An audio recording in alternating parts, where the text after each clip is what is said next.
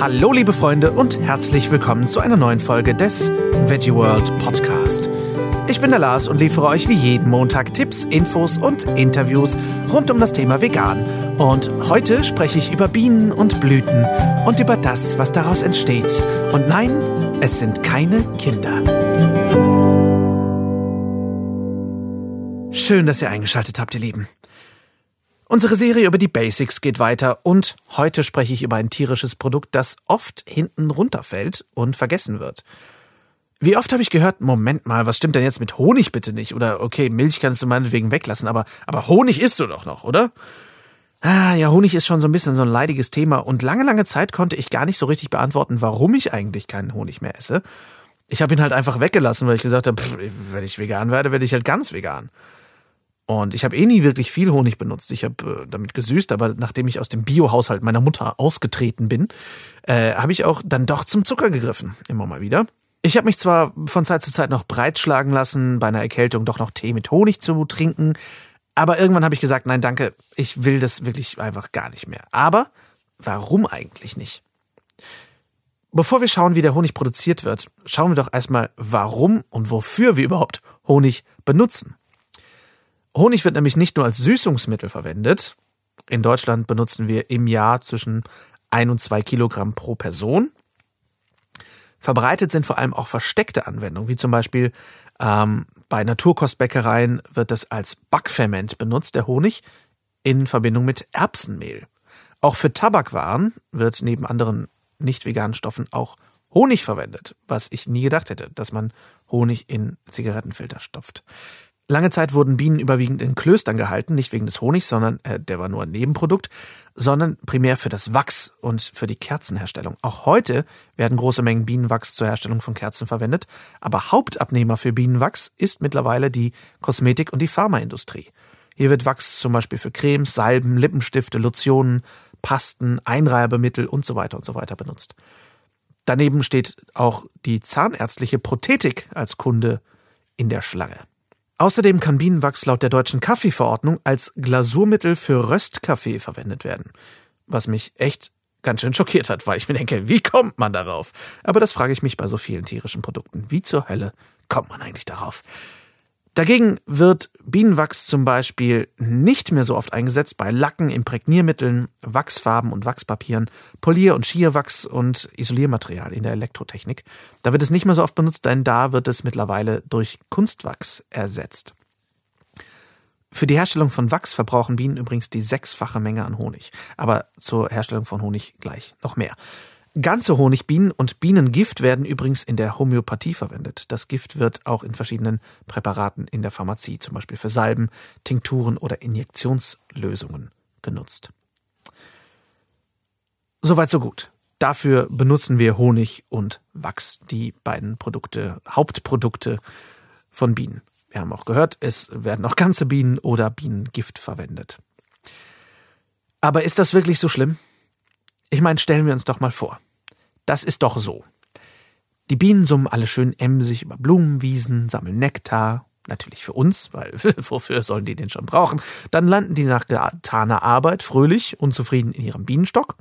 Der Imker füllt dann den Honig in ein Gläschen ab und äh, nebenbei fällt auch noch so ein bisschen Bienenwachs ab, weil wir äh, ja Sachen wie äh, Kerzen oder Lippenbalsam machen möchten.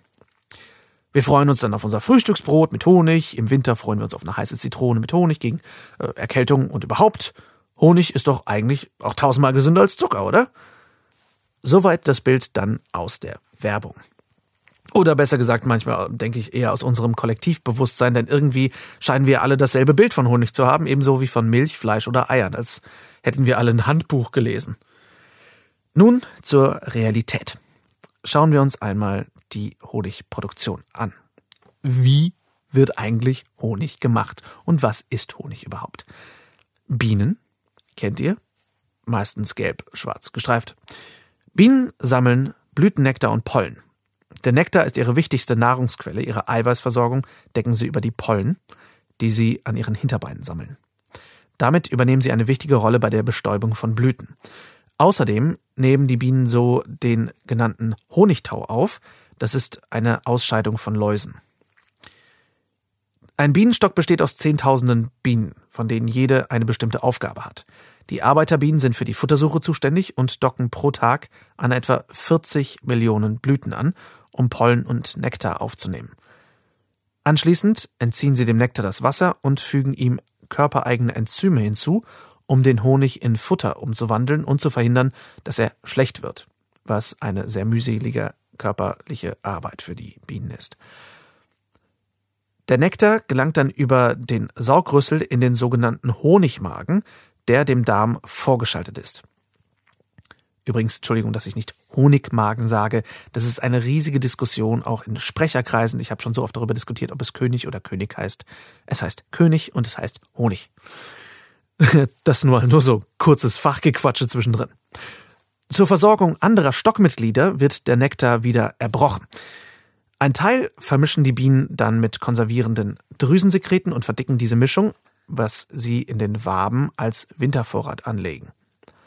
Dieser Vorrat ist dann der Honig, den der Imker wieder aus den Waben herausschleudert. Ganz genau, ihr Lieben. Honig ist Bienenkotze. Honig ist Bienenkotze. Eine wundervolle Tatsache des Lebens. Statt ihres eigenen Honigs bekommen die Bienen dann eine konzentrierte Zuckerlösung, die sie aber nicht vollwertig ernähren kann. Für die Erzeugung von einem Kilogramm Honig müssen die Bienen etwa drei Kilogramm Nektar sammeln. Damit die Imker gut an den Honig kommen, werden die Stöcke ausgeräuchert, aber nicht etwa um die Bienen zu beruhigen, es suggeriert ihnen einen Waldbrand. In Panik nehmen die Bienen so viel Honig auf, wie es geht, und verkriechen sich. Durch die Irritation sind sie natürlich auch nicht so stechfreudig und der Imker kann sich in Ruhe bedienen. Der aus Nektar und einem kleinen Teil Pollen hergestellte Honig enthält Nährstoffe, die vor allem in den kalten Wintermonaten überlebenswichtig für die Bienen sind. Daher dient Honig den Bienen als Schutz vor einem möglichen Befall von verschiedenen Milbenarten und anderen Krankheiten, die unter anderem für das Bienensterben verantwortlich sind. Die von den meisten Honigproduzenten bereitgestellte künstliche Ersatznahrung, bei der es sich meistens um billiges Zuckerwasser, wie gesagt, handelt, kann die Tiere allerdings anfälliger für die Krankheiten machen, da sie eben nicht diese Nährstoffe enthält. Da die Honigproduktion in den meisten Fällen profitabel sein muss, ist der Umgang beim Einsammeln des Honigs nicht selten unachtsam. So werden die Bienen zerquetscht, ihre Flügel werden beschädigt oder ihre Beine werden abgetrennt. So wie Rinder, Schweine oder Hühner in der Intensivhaltung nur einen Bruchteil ihrer natürlichen Lebenserwartung erreichen, sterben auch Bienen in der Honigindustrie frühzeitig. Obwohl Bienenköniginnen bis zu sechs Jahre alt werden können, werden sie vor allem im Ausland bereits nach einem Jahr getötet und durch neue, produktivere Königinnen ersetzt. Das erinnert mich gerade auf grausame Weise an Germany's Next Topmodel. Woher auch immer diese Assoziation gerade kommt. Bienen haben ein hochkomplexes Sozialverhalten. Was irgendwie ein krasses Kontrastprogramm zu Germany's Next Topmodel ist. By the way, ich höre auf, davon zu reden. Wichtige Informationen über Nahrungsquellen tauschen die Bienen über den Schwänzeltanz aus, mit dem sie exakt Ort, Richtung, Entfernung und die Art des Fundes angeben können. In einem Volk leben die Königin, Arbeiterinnen und ein kleiner Teil männlicher Bienen, die Drohnen. Eine Larve entwickelt sich zur Königin, wenn sie eine spezielle Nahrung, den Gelee Royal, bekommt, was irgendwie nach einer sehr teuren Marmelade klingt.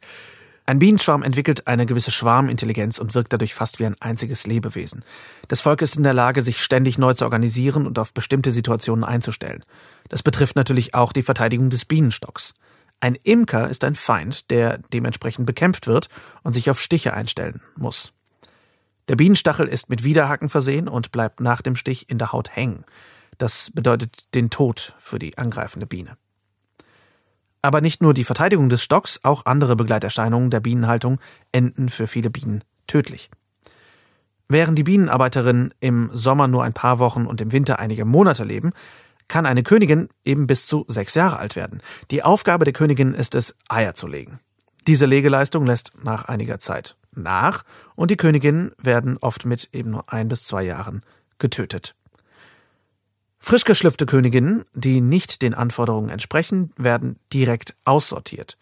Unproduktive Völker können mit Hilfe von Schwefel vernichtet werden, denn die Wirtschaftlichkeit eines Volkes hat Priorität, nicht die Bedürfnisse der Bienen. Das erinnert mich irgendwie sehr an Milch- und Eiproduktion. Aber wie werden die Bienen denn so gehalten? Als künstlicher Bienenstock haben sich die aus den USA stammenden Magazinkästen weitgehend durchgesetzt. Die sind mit künstlichen Waben ausgestattet, was das Bedürfnis der Bienen einengt, ihre Waben selbst zu bauen. Da nur weibliche Bienen Nektar sammeln, während die Drohnen nur Honig essen, haben die Imker ein Interesse daran, die Anzahl der Drohnen so gering wie möglich zu halten. Ist ja klar, die wollen keine äh, Mitesser, ne, sozusagen, no pun intended.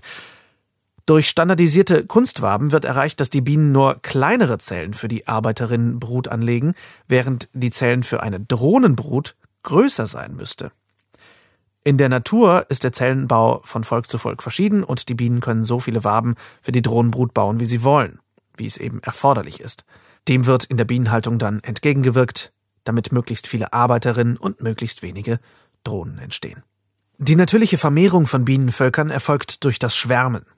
Junge Königinnen verlassen den Stock mit einem Gefolge von etwa 15.000 Arbeiterinnen und einigen tausend Drohnen, um sich eine neue Bienenbude zu suchen. Die alte Königin bleibt im Stock. Die Schwarmbildung wird in der heutigen konventionellen Bienenhaltung jedoch völlig unterdrückt. Stattdessen werden Völker durch Ableger vermehrt, das heißt, sie werden künstlich zusammengestellt. Mit diesem Baukastensystem wird sogenanntes Bienenmaterial unterschiedlicher Völker zusammengebracht. Normalerweise finden sich während der Schwarmzeit mehrere Königinnen-Brutzellen in einem Volk. In der Bienenhaltung nimmt man einem Volk die Brut und die Königinnen ab und gibt ihnen einige Arbeiterinnenlarven, die in künstlichen Königinnenbrutzellen aus Plastik oder Wachs gesteckt werden. In ihrer Not füttern die Bienen diese Arbeiterinnen mit Gelee Royal, was ja sonst für die Königinnen vorbehalten ist, da das Volk sonst zugrunde gehen würde, und so entstehen Notköniginnen, mit denen weltweit Handel getrieben wird. Diese Notköniginnen werden übrigens im Brief per Post verschickt.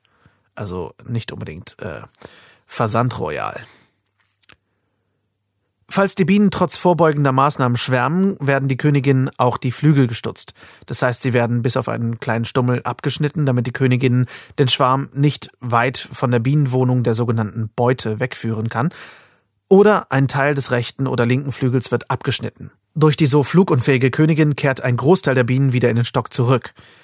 Die konventionelle Bienenhaltung bringt eine Vielzahl an Methoden mit sich, wie zum Beispiel auch die künstliche Besamung oder die Spermagewinnung von Drohnen, die das Leben der Bienen nicht gerade angenehm machen.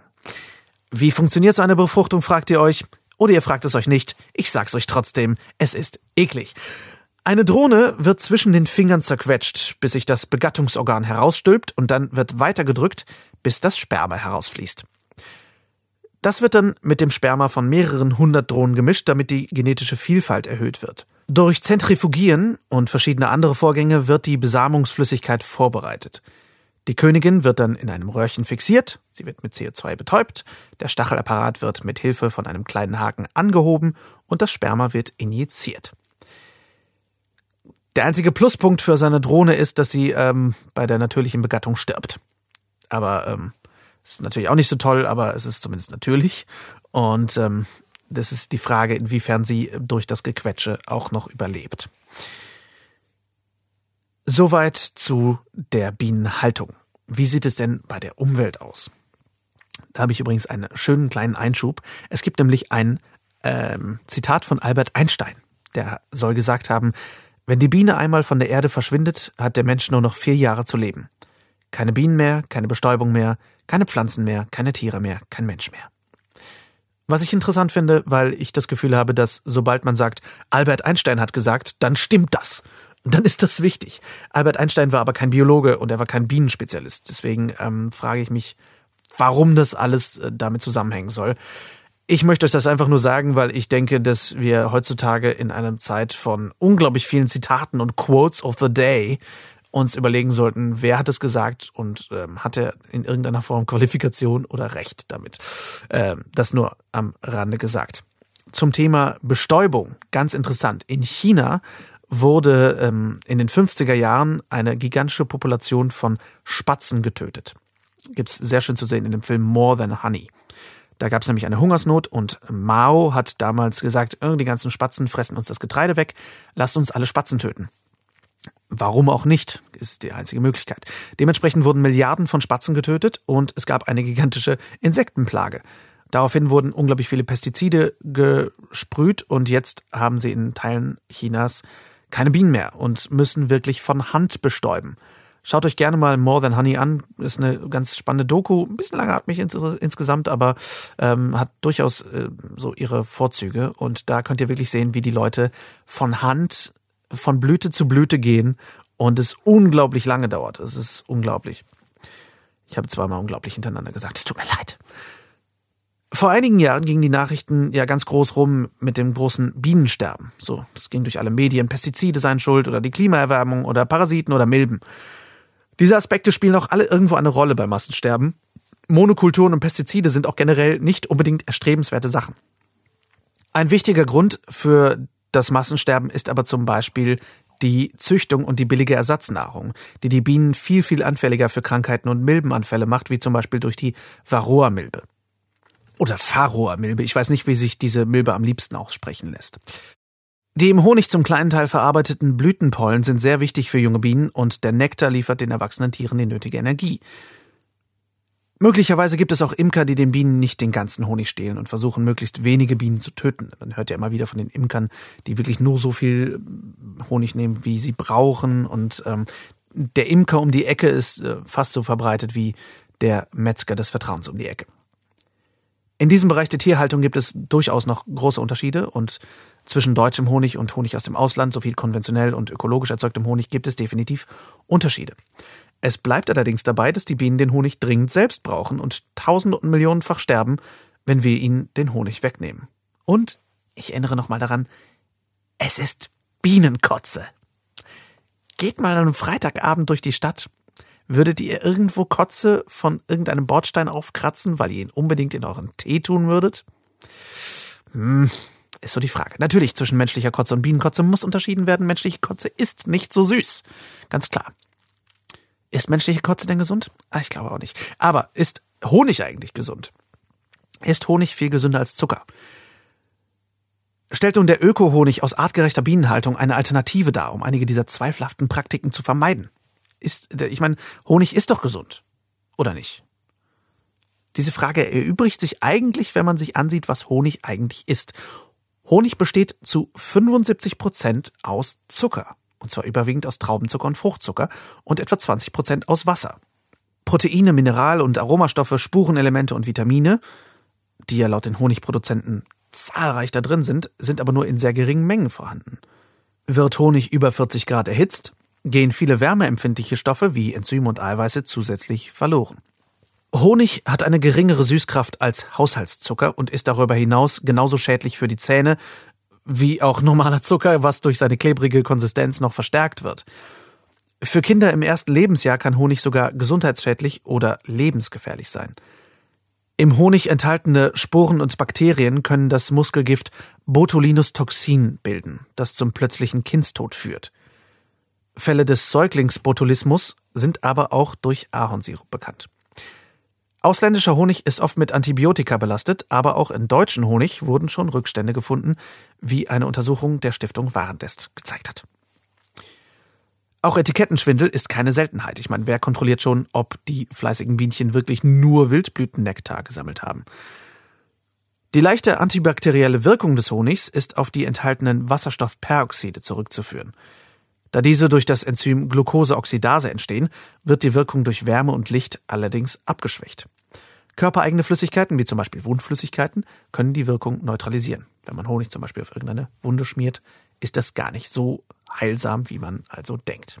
Trotzdem, im Vergleich zum Zucker enthält Honig mehr Nährstoffe.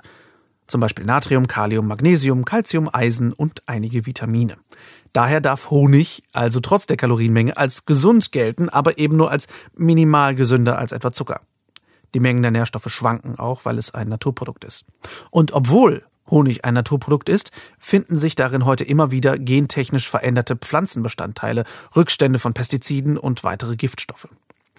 Die Qualität hängt stark von den Pflanzen und der landwirtschaftlichen Nutzung in der Umgebung der Bienenstöcke ab. Werden hier also chemische Pflanzenschutzmittel versprüht, können die auch im Honig landen. Ähnlich verhält es sich auch hier mit dem Einsatz von Gentechnik. In einigen Sorten hat der Ökotest außerdem Fremdpartikel wie zum Beispiel Mikroplastik gefunden. Nachhaltigerer Honig stammt also aus der Region. Prinzipiell ist bei konventionellen Produkten das Risiko, dass sie Pestizidrückstände enthalten, größer. Zudem erfüllen Bio-Imker strengere Auflagen, was die Haltungsbedingungen der Bienen angeht. In Deutschland sind allerdings inzwischen 80 Prozent allen Honigs importiert, auch Bioprodukte. Wo die Bienen hinfliegen, das kann der Imker nur schwer steuern. Bio-Imker sind aber verpflichtet, die Bienenstöcke so aufzustellen, dass äh, in Anführungszeichen aus einem Umkreis von drei Kilometern keine nennenswerte Beeinträchtigung der Bienenprodukte durch landwirtschaftliche und nicht landwirtschaftliche Verunreinigungen zu erwarten ist. Anführungszeichen Ende. Das passiert aber dennoch. So wurde Ende August 2016 bekannt, dass man in deutschem Honig Glyphosat in erhöhten Mengen finden kann. Bei einem Test von Bio-Eigenmarken fand der Ökotest 2016 das Insektizid Thiacloprid in den Honigen von Alnatura und Dens Biomarkt. Die Hersteller wandten ein, dass Bienen nun manchmal eben einfach weiterfliegen als die drei Kilometer und sich daher eine Verunreinigung mit Pestiziden nicht völlig vermeiden ließe. Aber dann, das meint dann der Ökotest, darf der Honig nicht mehr als Bioprodukt angeboten werden.